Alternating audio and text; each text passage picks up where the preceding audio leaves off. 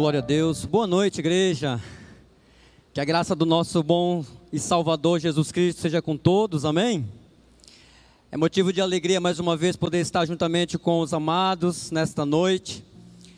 É um motivo de regozijo, como diz assim o apóstolo Paulo, poder estar estudando a palavra de Deus juntamente com a amada igreja. Eu fico muito alegre, irmãos, de poder compartilhar mais uma vez nesta noite com vocês a palavra do nosso Deus.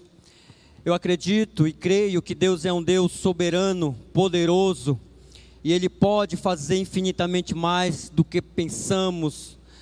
E aquilo que está no nosso coração, que realmente no, nosso coração necessita, que o Senhor Ele venha preencher com a Sua palavra, venha preencher com aquilo que o nosso coração precisa tanto, que é a Sua palavra e a Sua presença. Amém? Irmãos, eu não quero, sem muitas delongas, eu quero que os irmãos abram as suas Bíblias juntamente comigo.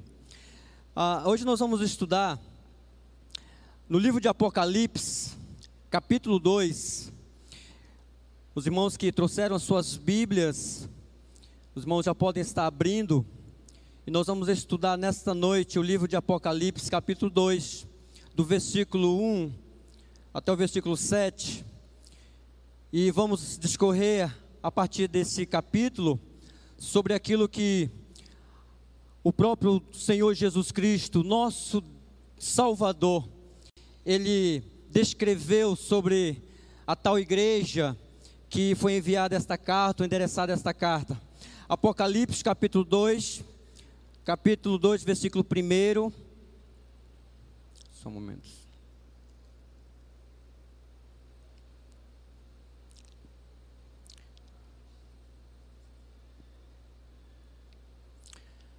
Amém, queridos? Todos já encontraram? A palavra de Deus diz assim: Carta à igreja de Éfeso, ao anjo da igreja em Éfeso, escreva: Estas são as palavras daquele que tem as sete estrelas em sua mão direita e anda entre os sete candelabros de ouro.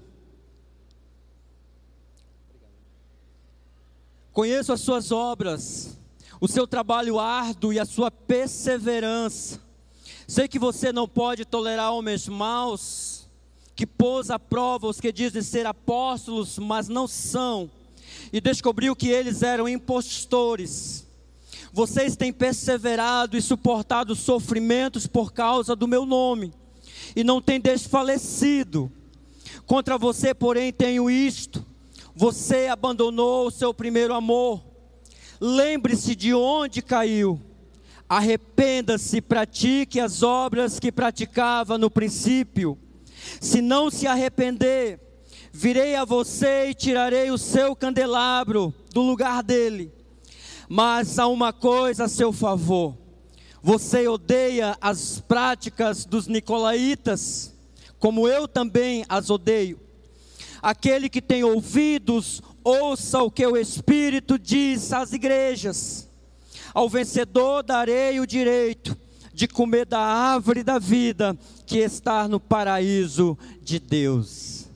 Senhor nosso Deus e nosso amado Pai, nós te damos graça, Senhor, mais uma vez, pelo privilégio de poder estar, meu Deus, na tua casa e poder compartilhar da tua santa palavra.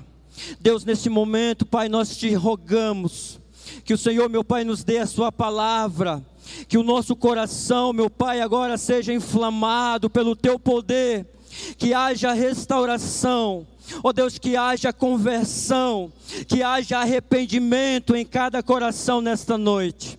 Ó oh Senhor, nós queremos sim, ó oh Deus, a tua palavra revelada e a palavra do Senhor revelada a nós, através das Escrituras Sagradas, nos mostre, Senhor, nos mostre, meu Pai, aquilo que o nosso coração, ó oh Deus, necessita de mais urgente.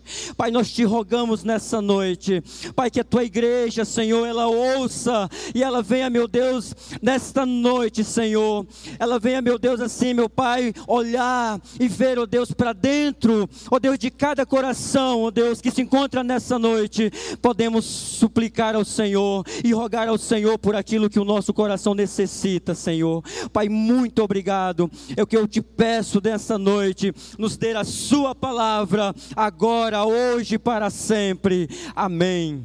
Amém, queridos. Queridos, de acordo com o livro, nosso autor é o próprio apóstolo João, né, que, vi, que que foi datado mais ou menos no ano 90 depois de Cristo, fica evidente que o livro de Apocalipse foi escrito num período de muita perseguição à, à igreja, aos cristãos da época. Estavam sendo ameaçados por Roma e sem dúvida, irmãos, eles sofriam pressão para renunciar à sua fé e aceitar o culto ao imperador. Naquele contexto, naquela época, a, a, a igreja estava sofrendo perseguição. Alguns afirmam que o livro de Apocalipse foi escrito durante a perseguição promovida por Nero, mas muito provável que a escrita aconteceu no período durante o reinado severo e perverso de Domiciano, por volta dos anos 81 até 95 depois de Cristo. Então, essa é a história da igreja. O imperador Domiciano gostava de ser chamado nosso Senhor e Deus. O culto ao imperador em Roma estava em evidência. Então os cristãos estavam sendo perseguidos naquele contexto.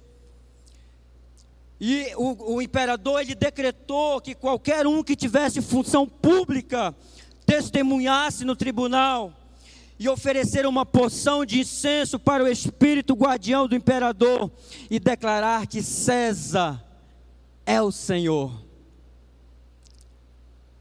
E que se, quem se recusasse podia perder a sua vida. Irmãos, conta que ele chegou a queimar os crentes, os cristãos vivos, aqueles que se recusavam a adorá-lo. A perseguição estava acontecendo em Roma, a igreja estava sob forte pressão. Mas para nós apreciarmos plenamente as palavras de Cristo a essa igreja de Éfeso, é bom que nós tenhamos uma visão panorâmica daquela cidade. Éfeso era uma metrópole que tinha aproximadamente meio milhão de pessoas e habitantes e uma grande comunidade judaica, a qual o apóstolo Paulo conheceu na sua segunda viagem missionária. A história registra que a igreja de Éfeso era considerada mãe das igrejas da Ásia e que o apóstolo Paulo realizou ali a sua obra nos anos 54 a 57 depois de Cristo. Timóteo também teria passado por aquela igreja a maior parte do seu tempo. E que em seguida veio o apóstolo João, o apóstolo do amor, após a morte do apóstolo Paulo. Sabe, meus irmãos, a cidade de Éfeso era uma cidade portuária. Seu porto comportava os maiores navios do, do seu tempo. A cidade tinha uma importância política muito grande daquela, da, da, daquela área, da Ásia desfrutava do privilégio concedido por Roma de administrar seus próprios tributos sem a intervenção de Roma.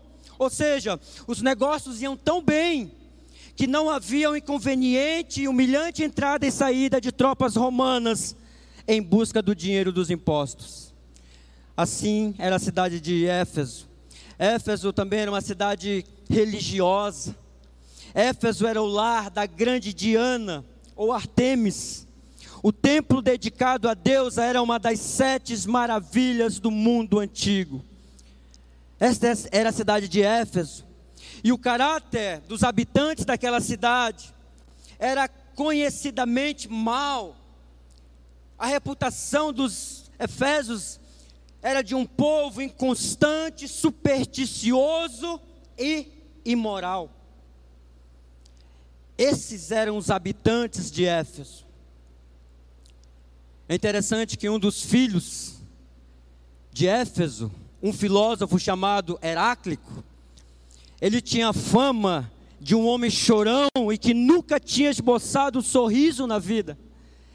Uma vez ele foi indagado sobre tal comportamento, e ele disse que nunca conseguiria sorrir ou gargalhar, porque vivia entre um povo terrivelmente imundo, injusto e imoral. O livro de Apocalipse é dirigido às sete igrejas da Ásia, hoje conhecida como atual Turquia. E cada igreja que o Senhor Jesus Cristo descreveu são como um espelho que reflete o perfil de cada crente hoje. Daqueles crentes da época e cada igreja que o Senhor Jesus Cristo descreveu, irmãos, são como espelho que reflete o perfil, o caráter, a qualidade de cada crente que há em cada um de nós, além de mostrar também o tipo de caráter de cada igreja. A quem, que, a, a quem creia que estas cartas são proféticas no sentido de que cada uma é dirigida à igreja de uma determinada época na história eclesiástica. A ideia é que a igreja de Éfeso seria do final da era apostólica, mas é uma indicação de que ela tenha sido dirigida exclusivamente àquelas sete igrejas da Ásia e que suas mensagens foram direcionadas para toda a igreja de diferentes épocas. Então, a mensagem das sete cartas contém instruções, advertências e edificação. Nelas, irmãos, o nosso Senhor Jesus, ele revela a sua vontade, bem como a sua condenação aos pecados existentes naquelas igrejas. Como já destacamos, estas cartas são um espelho que reflete, que retrata a situação espiritual de cada crente hoje. Apocalipse é dirigido a estas, estas igrejas como uma advertência pessoal do próprio Senhor Jesus Cristo.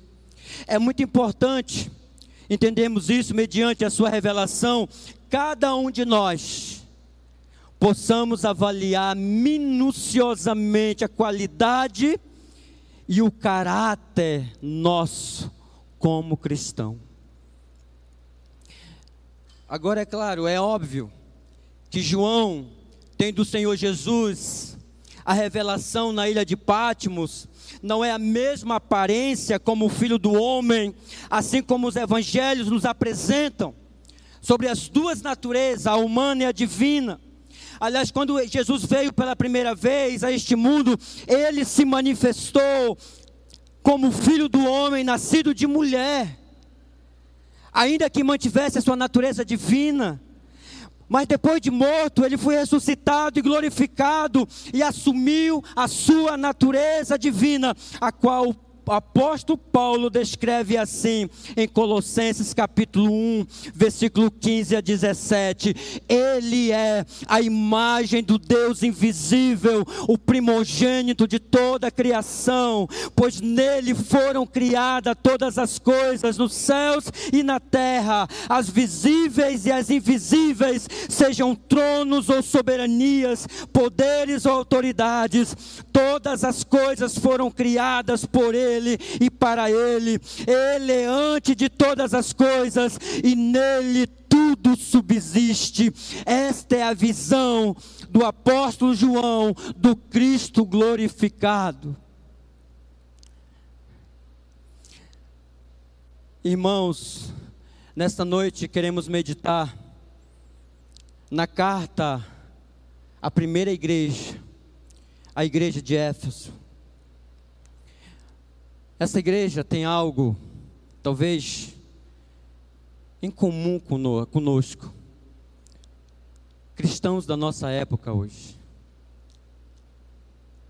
Esta igreja, ela abandonou o seu primeiro amor. Talvez isso reflete um pouco da nossa história. Talvez isso possa refletir um pouco da história de alguém nesta noite que talvez por alguma razão, em algumas circunstâncias, abandonou o primeiro amor. E esta, igreja, e esta igreja nos lembra realmente quem somos nós. O tema desta noite é: lembra-te de onde caiu e arrependa-te. Lembra-te de onde caiu e arrependa-te. Esta é a carta que o anjo da igreja recebe do próprio Senhor Jesus Cristo. É uma carta que foi revelada não pelo profeta, não por outros, mas pelo próprio Senhor Jesus. E a palavra de Deus diz, irmãos, que João ele tem essa visão. E João no capítulo 1, do versículo 12 de Apocalipse, voltando um pouquinho um pouquinho atrás, se você ler, João ele vai dizer: "Voltei-me para ver quem falava comigo". Voltando, me vi sete candelabros de ouro. Versículo 13. Ele diz: E entre os candelabros, alguém semelhante a um filho de homem, com uma veste que chegava a seus pés e um cinturão de ouro ao redor do peito. Irmãos, o que nos chama atenção aqui nesta passagem é que o apóstolo João, ele não vê primeiro Jesus, mas ele vê os sete candeeiros de ouro que são as sete igrejas. Apocalipse capítulo 1, versículo 20.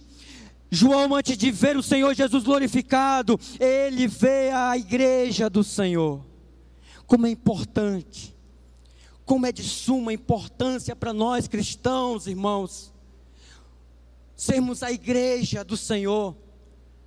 A igreja do Senhor que tem vivido momentos difíceis, mas apesar de viver momentos difíceis, nós temos visto dias bons e alegres, porque nós participamos, somos participantes dessa igreja, que um dia será levado para estar ao lado do Cordeiro.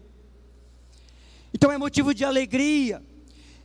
E João ele vai dizer que o Senhor Jesus ele estava no meio da sua igreja e no meio dos candeeiros, um semelhante a filho do homem. João ele tem a revelação da parte do próprio Senhor Jesus. Eu quero perguntar para você: você já passou por experiência de fazer tudo certo, mas na hora H sair tudo errado? Ah, como deve ser frustrante fazer tudo certo, mas na hora H, sair tudo errado. Talvez você tenha passado por experiências como estas. Às vezes você já planejou, fez tudo certinho, mas na hora de fechar um negócio, na hora de, de, de, de, de terminar, vai tudo por água abaixo. Foi assim com a igreja de Éfeso. A igreja de Éfeso, ela fez tudo certinho, mas nem tudo. A igreja de Éfeso faltou o principal, irmãos. Faltou o principal. A história de Éfeso nos faz recordar de uma advertência do próprio Senhor Jesus nos evangelhos. Quando Jesus diz em Mateus capítulo 7, versículo 21, 23, ele diz: Nem todo aquele que me diz Senhor, Senhor, entrará no reino dos céus mas apenas aquele que faz a vontade de meu Pai que está nos céus. Versículo 22: Muitos me dirão naquele dia: Senhor, Senhor, não profetizamos em teu nome. Em teu nome não expulsamos demônios e não realizamos muitos milagres. Então eu lhes direi claramente: nunca os conheci. Nunca os conheci. Afastem-se de mim, vocês que praticam o mal. Afastem-se de mim, vocês que nunca vos conheci. Irmãos, há uma advertência contundente do próprio Senhor Jesus à igreja atual. E esta mesma mensagem, a igreja de Éfeso, é a mesma igreja que ecoa na igreja do século 21, que somos nós. Nós sabemos, meus irmãos, que nós precisamos trabalhar, precisamos desenvolver a fé, desenvolver a salvação, viver a santidade do Senhor em nossas vidas todos os dias, de mês em mês, de ano em ano, até que o Senhor volte. A igreja de Éfeso era uma igreja que estava fazendo aparentemente tudo certo, mas por fim faltava algo, faltava algo que nos liga, é o elo, é a força motora da igreja. E às vezes nós achamos que somos tão atarefados com as coisas do Senhor, fazemos as atividades com maior cuidado, mas no íntimo do nosso coração, lá dentro, onde só Deus conhece, onde só o Senhor Jesus tem poder de entrar e poder perceber e notar em nós que falta algo que nos liga como igreja, que nos identifica como igreja do Senhor. Essa igreja de Éfeso, ela tinha as características de uma igreja sadia. A igreja de Éfeso, ela tinha obra. A igreja de Éfeso, ela tinha labor. A igreja de Éfeso, ela era perseverante. A igreja de Éfeso, ela não suportava homens maus. A igreja de Éfeso, ela, pois aprova os que se declaravam apóstolos e que não eram e foram achados sem mentira. A igreja de Éfeso, ela suportou provas por causa do nome do Senhor Jesus e não esmureceu, irmãos. A igreja de Éfeso, ela abandonou o seu primeiro amor. A igreja de Éfeso, ela odiava as obras dos nicolaítas. E sabe, meus queridos, ela fez tudo certo aparentemente, mas nem tudo. Faltou a prática da palavra de Deus. A advertência do nosso Senhor Jesus à igreja de Éfeso nos ensina que podemos fazer tudo certinho, mas se esquecemos do essencial, no final dará tudo errado. Aparentemente, irmãos, nós fazemos com todo carinho, com todo cuidado, com todo, com todo zelo, mas se falta o essencial em nossas vidas como, como igreja do Senhor, nós podemos ver que nós faltou algo em nossas vidas.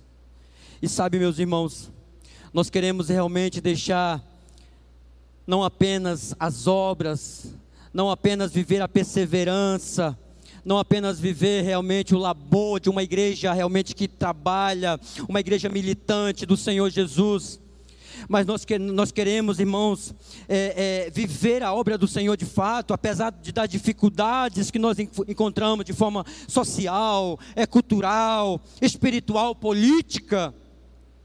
Nós precisamos entender que aqueles crentes, eles conseguiram servir com fidelidade, eles foram fiéis. É por isso que o Senhor Jesus fez essa declaração, essa igreja, ela precisa sim de reconhecimento, porque ela foi fiel. É uma igreja que foi fiel. Capítulo 2, do versículo 2 de Apocalipse, Jesus diz isso: Conheço as suas obras e aqui nós temos o verbo, o verbo conhecer, que carrega a ideia de ter notado ou de ter percebido. O Senhor Jesus, ele percebe, ele reconhece de fato as obras fiéis da igreja de Éfeso. Então, que obras eram essas? O que, que a igreja de Éfeso pode nos ensinar para os dias atuais? Eles eram enganjados na tarefa Jesus diz: Eu conheço as suas obras, o seu trabalho árduo, a sua perseverança. A tarefa no qual eles se enganjavam era descrita nesta carta. Jesus não deixa de citá-las. Jesus disse: Eu sei que vocês foram fiéis. Eu sei.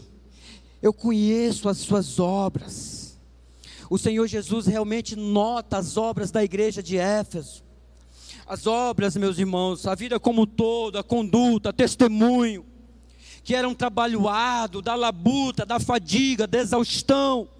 E eles, com perseverança, eles resistiam, persistiam com paciência a vida cristã.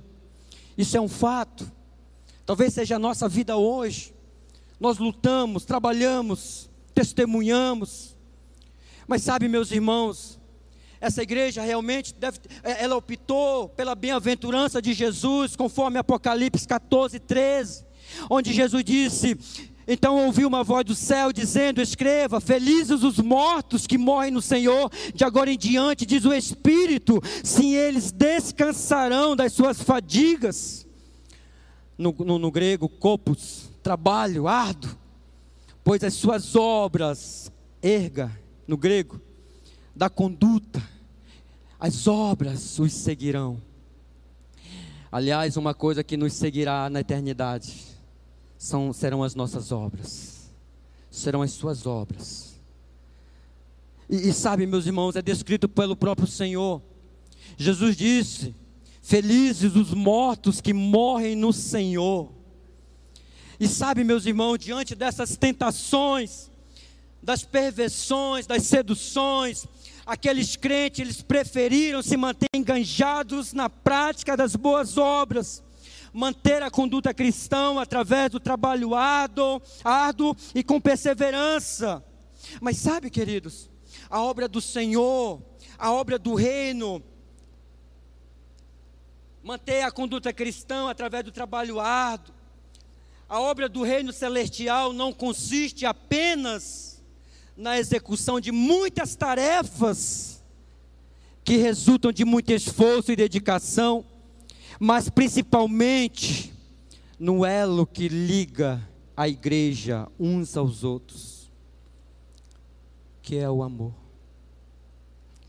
Aliás, se tem uma coisa que nos identifica como igreja do Senhor, é o amor. Se nós somos identificados como filhos de Deus, é o amor. E, e, e sabe como, é, como é fácil? Como é fácil estar em Éfeso, como é fácil estar em Boa Vista, Roraima.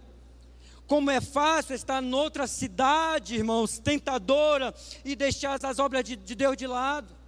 É fato isso. Como é fácil abandonar a conduta cristã, deixar de lado e de, de lutar e de perseverar nas boas obras. Aqueles crentes de Éfeso nos ensinam que, apesar de onde vivemos, é possível sim ser fiel e ser perseverante. É possível. É possível ser fiel a Deus, é possível ser perseverante a Deus. Eles estavam empenhados no testemunho da verdade. Essas são as palavras de Jesus. Sei que você não pode tolerar homens maus, que pôs a prova os que dizem ser apóstolos, mas não são, e descobriu que eles eram impostores. Eles não toleravam falsos profetas, homens maus. E provaram todos os ensinos daqueles que se diziam apóstolos. Eles não sossegavam até descobrir se a verdade era o que de fato estava sendo ensinado. É um dever nosso de cristão, de irmãos, de igreja, realmente examinar as Escrituras de fato, se é aquilo que a, o Evangelho é, se de fato aquilo que a Bíblia nos diz, e, e é uma lição para nós, meus irmãos, nesses dias, é uma lição para nós, como igreja, desses últimos dias.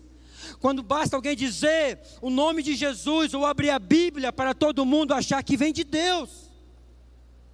E os crentes de Éfeso nos ensinam muito bem sobre isso. É preciso examinar as escrituras sagradas. É preciso provar se de fato, irmãos, é a verdade, se de fato realmente é a palavra de Deus. A própria palavra de Deus diz que lobos surgirão do meio, do, no, do nosso meio. Então nós precisamos ter cuidado com isso. E João já tinha dito isso antes na sua primeira carta. Primeira carta de João, capítulo 4, versículo 1, diz, João diz: Amados, não creiam em qualquer espírito, mas examinem os espíritos para ver se eles procedem de Deus, porque muitos falsos profetas têm saído pelo mundo. Muitos falsos profetas têm saído pelo mundo. Muitos falsos profetas têm saído do meio da igreja. Lobos ferozes têm surgido no meio da igreja para destruir a igreja do Senhor lobos ferozes que não poupam as ovelhas do Senhor. E a ordem é que eles destruam a igreja do Senhor. Então a igreja de Éfeso nos ensina que devemos provar, devemos examinar para ver se a verdade é bíblica, irmãos, ou é ensino de demônios. Não é simplesmente abrir a Bíblia e achar que vem de Deus. Não é abrir a porta da casa e aceitar qualquer ensino. Não é simplesmente dizer que a pessoa vem de Deus e você o chama de irmão.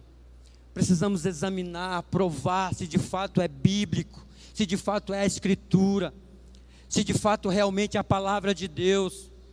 Paulo escrevendo aos Gálatas, ele disse: se alguém vier trazer outro evangelho, que seja anátema, que seja amaldiçoado. Até mesmo os anjos dos céus, se vierem e disserem que há outro evangelho, que sejam amaldiçoados. E a palavra de Deus realmente nos alerta sobre esses falsos profetas, homens maus. E Éfeso realmente, meus irmãos, viviam nesse período onde homens maus, onde homens com ensino de demônios estavam dentro das igrejas. E nós precisamos ter cuidado com isso. A igreja de Éfeso, meus irmãos, assim como Jesus, odeia essa doutrina, pois aquilo que cremos e professamos deve influenciar a nossa conduta e a nossa postura cristã. Os Efésios, eles estavam empenhados no testemunho da verdade. Jesus, ele prossegue no versículo 3. Você tem perseverado e suportado os sofrimentos por causa do meu nome, e não tem desfalecido. Eles, eles perseveravam suportando a dura prova de lealdade ao Evangelho. Eles não cediam às pressões constantes dos falsos mestres, falsos profetas e falsos apóstolos. Eles não se entregavam à perseguição dos pagãos eles não eram seduzidos pela cidade ímpia, pagã, mas eles viviam na graça, na fé do Senhor Jesus. Aparentemente parecia estar tudo certo, aparentemente parecia estar tudo sob o conforme. Aparentemente, irmãos, assim era a vida dos crentes de Éfeso, uma igreja fiel à obra do Senhor, enganjada na obra do Senhor, empenhada no testemunho da verdade, esforçada naquilo que fazia, porém, servindo aos motivos errados. É possível a gente estar dentro, inserido no contexto, numa comunidade cristã, mas servindo com motivos errados. É possível, irmãos, a gente estar dentro de uma comunidade cristã, fazendo parte, sendo a igreja, mas com pensamentos, ideias contrárias à palavra de Deus. E uma coisa interessante a gente pensar, de pensar que nós podemos barganhar com Deus, achar que nós podemos fazer trocas com Deus, achar que nós podemos ser parte de uma comunidade cristã e ser chamado de irmão simplesmente porque nós achamos bonito ou atraente para nós como crentes. Mas o evangelho ele vai muito mais além do que isso. O evangelho ele é muito profundo.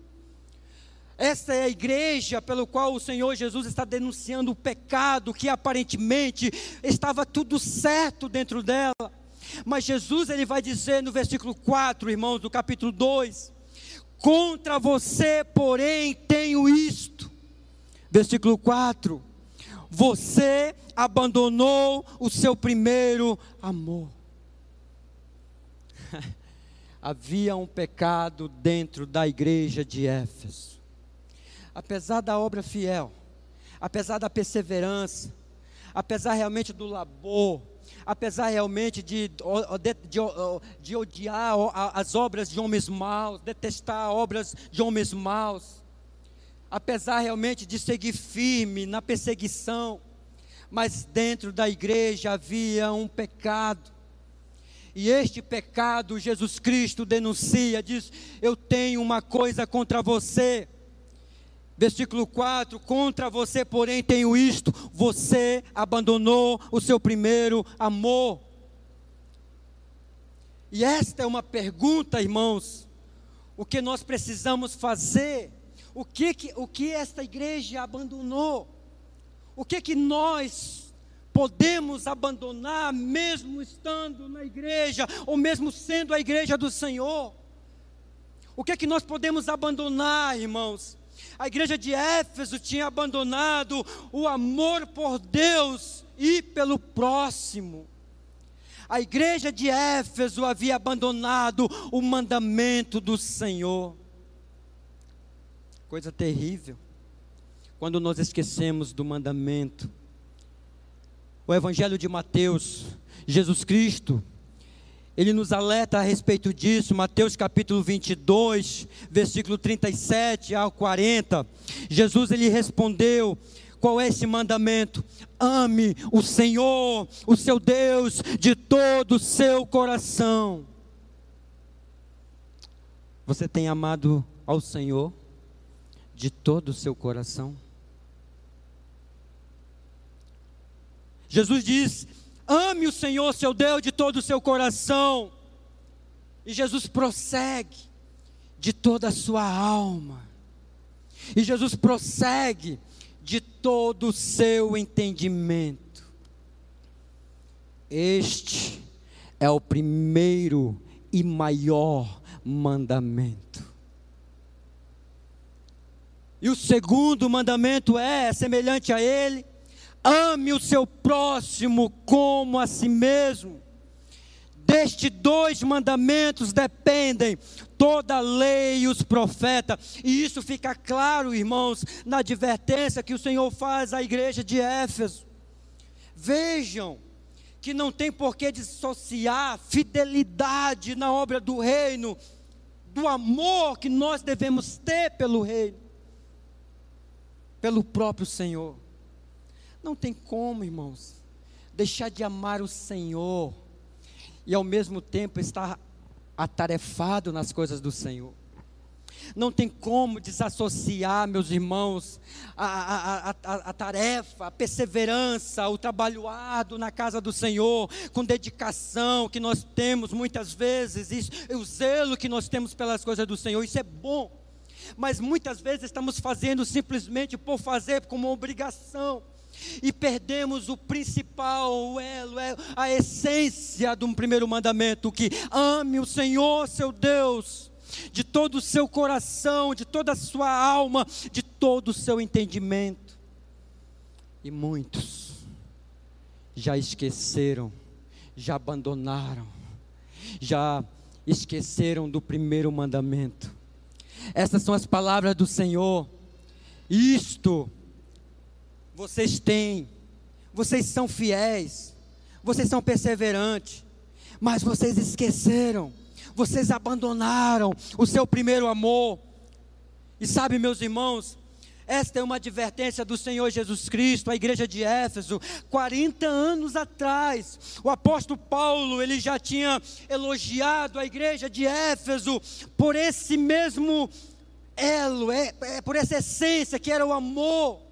Apóstolo Paulo já havia elogiado essa igreja, e, e sabe, meus irmãos, essa igreja já foi elogiada na perseverança, no serviço cristão, na doutrina, na perseverança.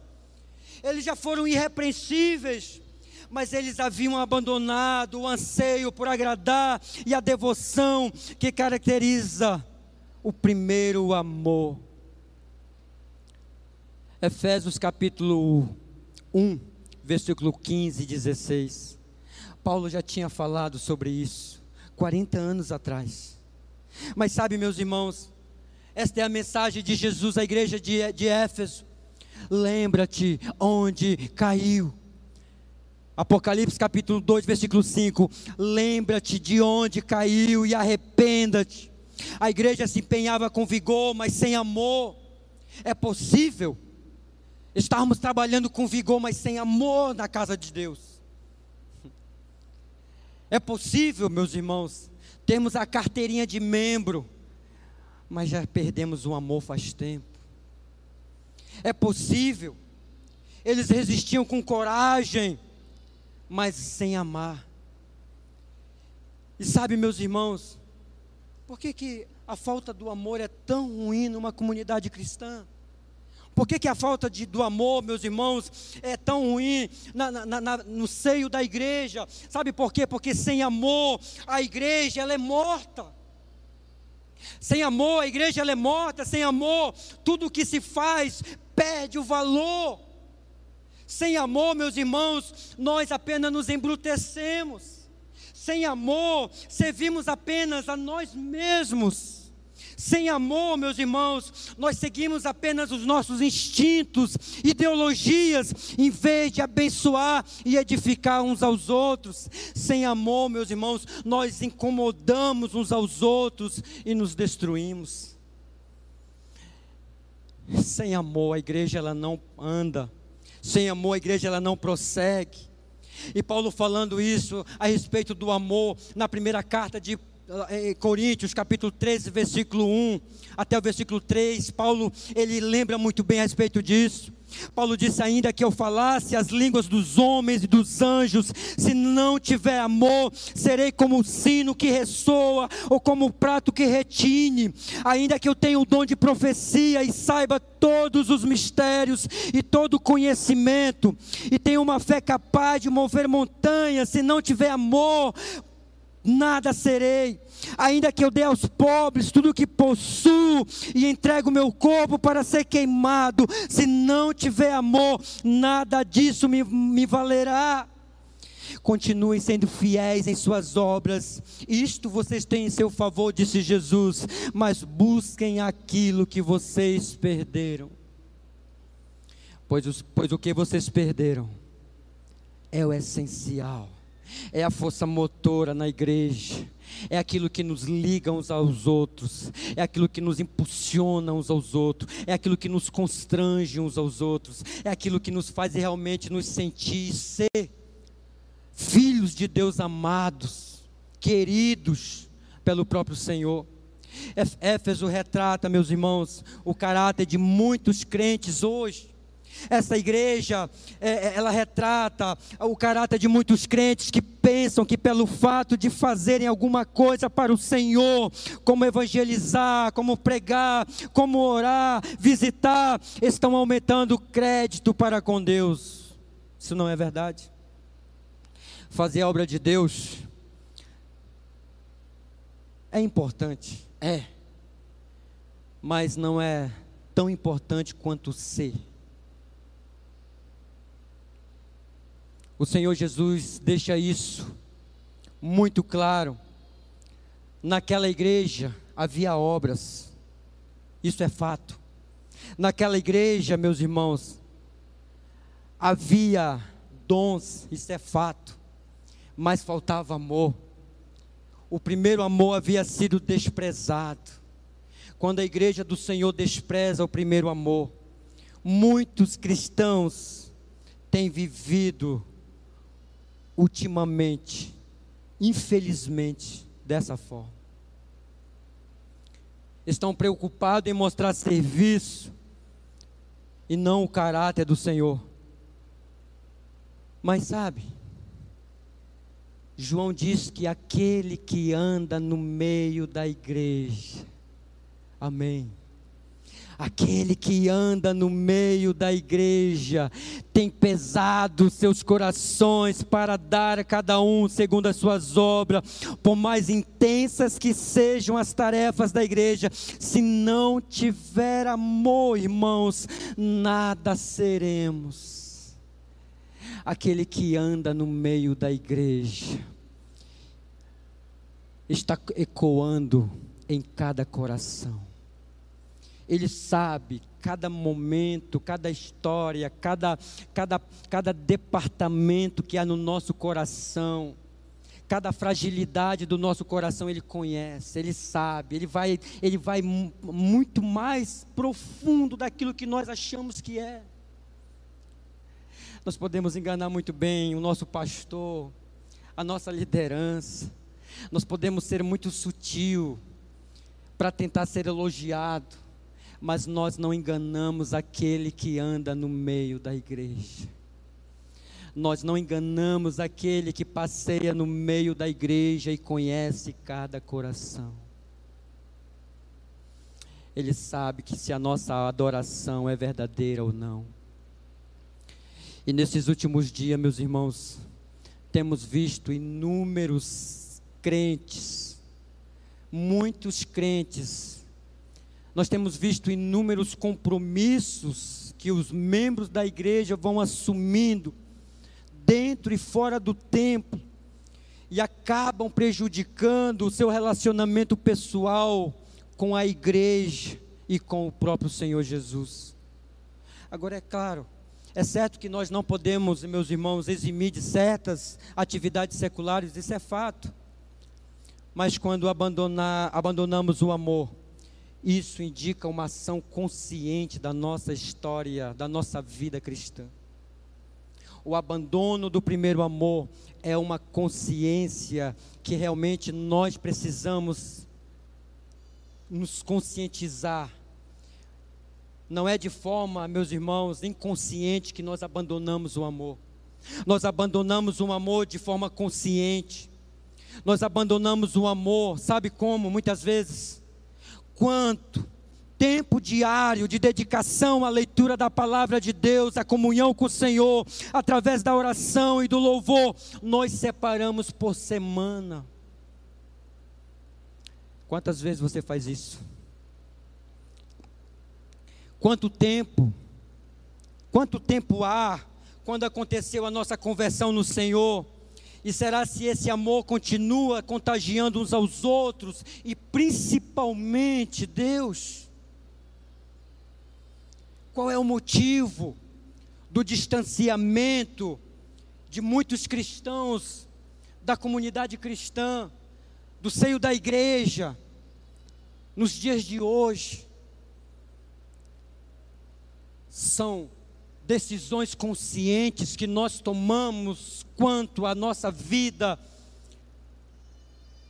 em relação ao amor. Nós não caímos de uma hora para outra, irmãos. E nós sabemos de onde onde nós caímos e de onde nós precisamos realmente pensar e meditar. Lembra de quando às vezes você aceitou Jesus e você não queria sair da igreja? Lembra de quando, vez, de, de quando você aceitou Jesus, você não queria de ler a palavra. Lembra de quantas vezes você aceitou a Jesus e você estava no meio dos irmãos, era, era programação para lá, programação para cá, e você tinha interesse, você tinha vontade, você era realmente uma pessoa que tinha, é, que era contagiada pelos outros crentes, porque você contagiava. Mas nesses últimos dias, lembra quantas vezes você faz isso? Lembra de quantas vezes você vinha ao culto de oração. Quantas vezes você era tomado pela alegria de vir ao culto de oração, para orar, para falar com Deus, para ter comunhão com seus irmãos? Lembra, lembra quanto isso aconteceu na sua vida de você ter deixado isso. São situações do abandono do amor. E há uma indicação que é uma forma consciente é uma decisão que nós tomamos de forma consciente quando nós abandonamos o primeiro amor. Podemos observar isto na ordem que o Senhor deu ao anjo da igreja de Éfeso. Quando o anjo da igreja, ele disse: "Arrependa-te e volta à prática das primeiras obras". É hora de voltar, meu irmão. É hora de voltar às práticas das primeiras obras. Talvez você diga, mas eu não tenho vontade de orar. Talvez você diga, mas eu não tenho mais vontade de ler a Bíblia. Talvez você diga, eu não tenho mais vontade de ir à igreja. Talvez você diga, eu não tenho mais vontade de cantar, de louvar, de ouvir nada de Deus. Estas são as palavras de Jesus. Lembra-te de onde caíste. Lembra-te de onde caiu. Na memória você sabe. Tem pessoas que deixaram de ir à igreja porque começaram a ter círculo de amizades mundanos lá fora. E esse círculo de amizades mundanos fez com que você se tornasse inimigo da igreja, inimigo de Deus. Lembra-te. Há amigos, meus irmãos, que nos levam para longe de Deus, mas há amigos também que nos levam para perto de Deus. E se, e se, esse é um fato que te traz a memória de que você saiu, você perdeu, você abandonou o primeiro amor, lembra-te. É hora de abandonar, é hora de voltar. Então, meus irmãos, nós podemos observar isso com urgência, que é uma ordem do Senhor Jesus. Lembra-te, arrependa-te e volta às práticas das primeiras obras. Tanto a obediência quanto a desobediência à palavra de Deus tem suas consequências. Tanto uma ou outra tem suas consequências. Cedo ou tarde, irmãos, colheremos os frutos de uma ou de outra, pois esta é uma lei flexível e imutável da natureza da vida, da própria natureza da vida. Colhemos hoje os frutos das sementes que plantamos ontem. E colheremos amanhã os frutos da semente que estamos plantando hoje. O que, que você está plantando hoje? Você tem cultivado uma vida cristã na sua igreja? Você tem visto realmente esses dias como tem sido dias de dificuldade para cada um de nós. É o momento de nós nos apegarmos à palavra de Deus, é o momento de nós estarmos juntos à palavra de Deus e crescermos juntos, desenvolvendo a nossa fé, desenvolvendo a nossa salvação. E, apóstolo, e, e, e, e o anjo da igreja também recebe no versículo 6 do próprio Senhor Jesus. Mas uma coisa a seu favor: você odeia as práticas dos nicolaítas, como eu também as odeio. Segundo a tradição judaica, Irineu, um dos pais da igreja, dizia que os nicolaítas eram seguidores de Nicolau de Antioquia. Quem foi este homem? Foi um dos sete diáconos que, que eleitos em Atos capítulo 6, versículo 5 que logo se apostatou da fé. Mesmo depois de ter se apostatado, ele ainda exercia grande influência por onde passava. O que que Nicolau afirmava? Ele, afirma, ele tinha uma missão de dizer, de dar uma, uma versão moderna ao cristianismo. Ele dizia que o crente poderia viver como o pagão vivia, igualmente não precisava haver diferença de vida. Então você pode viver como um, pagão vive. Ah, você é crente, mas você pode viver como um pagão vive. Faça as coisas a seu bel prazer. O que, que ele se apoiava? Bastava crer e pronto. Então, essas eram as práticas dos, dos nicolaítas. E Jesus está dizendo: você tem uma coisa a seu favor, você odeia essas práticas, como eu também odeio. Meus irmãos, os nicolaítas eram pessoas que, apesar de crerem no Senhor Jesus, eles também criam na possibilidade doutrinária de conciliar as obras da carne com o fruto do Espírito Santo. Essas pessoas admitiam os pecados da carne porque alegavam que ela iria desaparecer ele se, ele se apoiava em três princípios. Quais eram? A lei não tem mais vigor, a graça de Deus pode perdoar qualquer um a qualquer hora. E o terceiro, o corpo é ruim, bom é somente o espírito. Então faça o que quiser com o seu corpo. Isso contraria totalmente a palavra de Deus.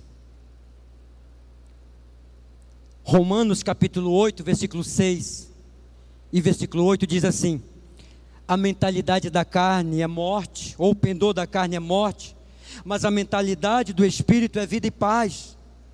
A mentalidade da carne é inimiga de Deus porque não se submete à lei de Deus, nem pode fazê-lo. Quem é dominado pela carne não pode agradar a Deus.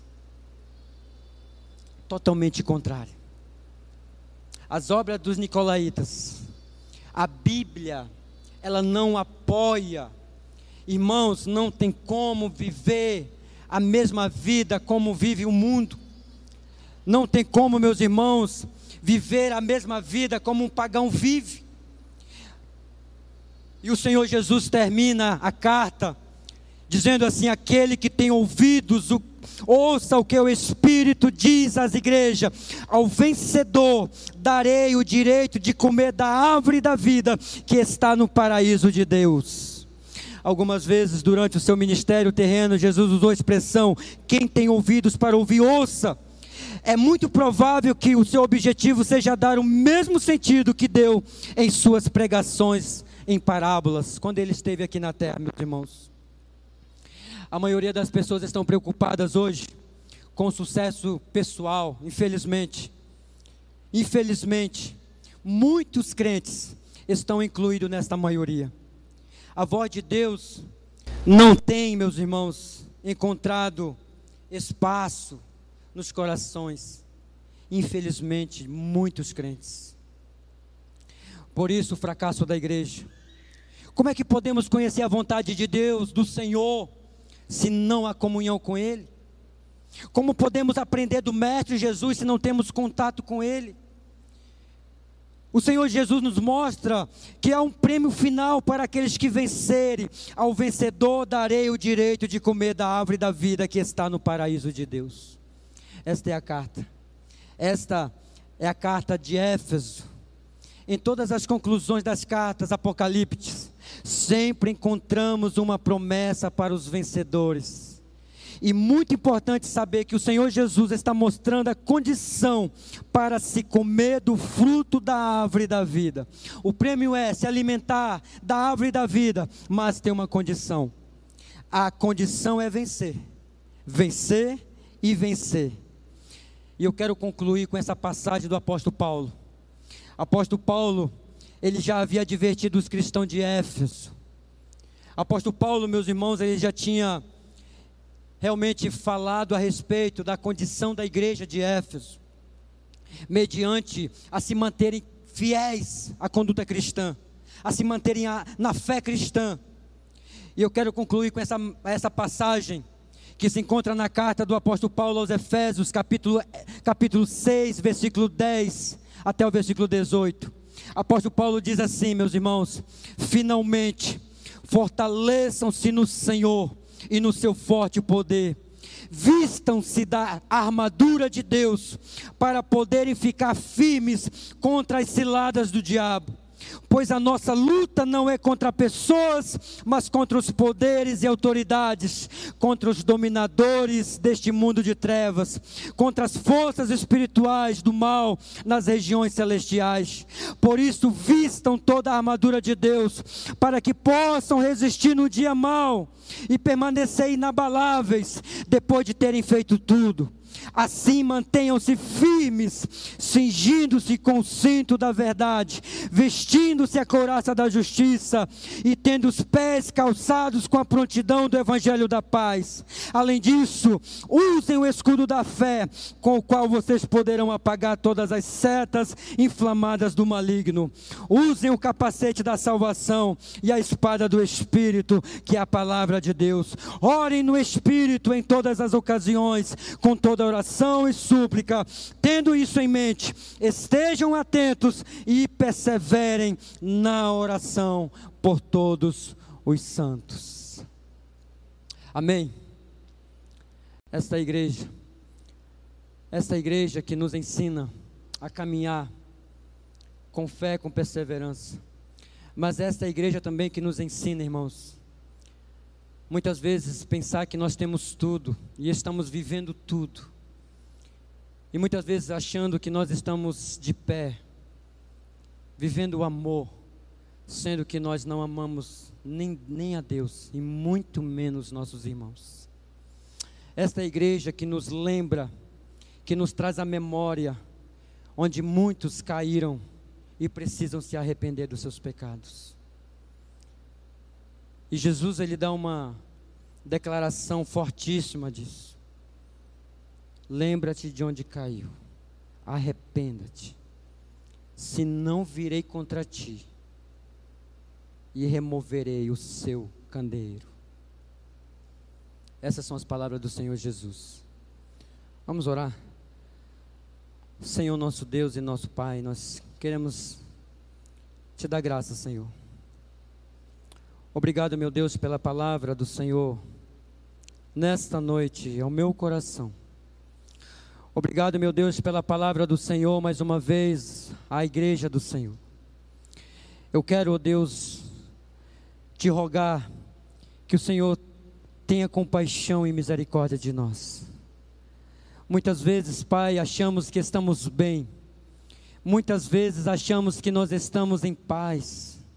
Muitas vezes achamos que estamos fazendo tudo certo mas nós precisamos trazer a memória, precisamos olhar de fato se nós estamos vivendo o verdadeiro amor, vivendo o amor, o elo que nos liga ao Senhor e aos nossos irmãos. Senhor, nós te agradecemos por esta mensagem. Obrigado, meu Deus, por nos agraciar, por nos privilegiar mais uma vez. Eu oro eu te peço uma bênção sobre esta igreja. Que essa igreja, meu Deus, viva o amor, viva, viva a imensidão deste amor, viva a essência deste amor. E que o amor do Senhor, meu Pai, que nos contagia, o amor do Senhor, meu Pai, venha ser o elo que nos liga ao Senhor e aos nossos irmãos. Muito obrigado, Pai. É o que nós te pedimos e agradecemos hoje e sempre. Amém. Amém, meus irmãos.